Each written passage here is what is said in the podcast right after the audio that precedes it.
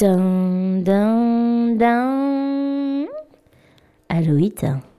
mes chéris. Et bonne année 2017 à vous tous et à vous toutes. Et en particulier à toi. Toi là-bas. Toi là-bas qui viens du Canada. Oui. Toi qui m'écris des mails depuis des années.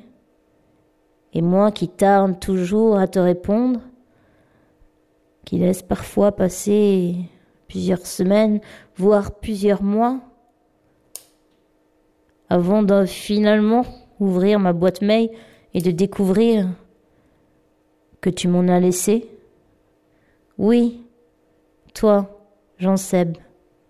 Toi qui as un blog audio, un podcast comme disaient les jeunes, à l'adresse épicureaudio.blogspot.fr. Oui, Jean Seb, je parle de toi. Et je te souhaite une très bonne et heureuse année 2017, Jean Seb. Bonne année à toi.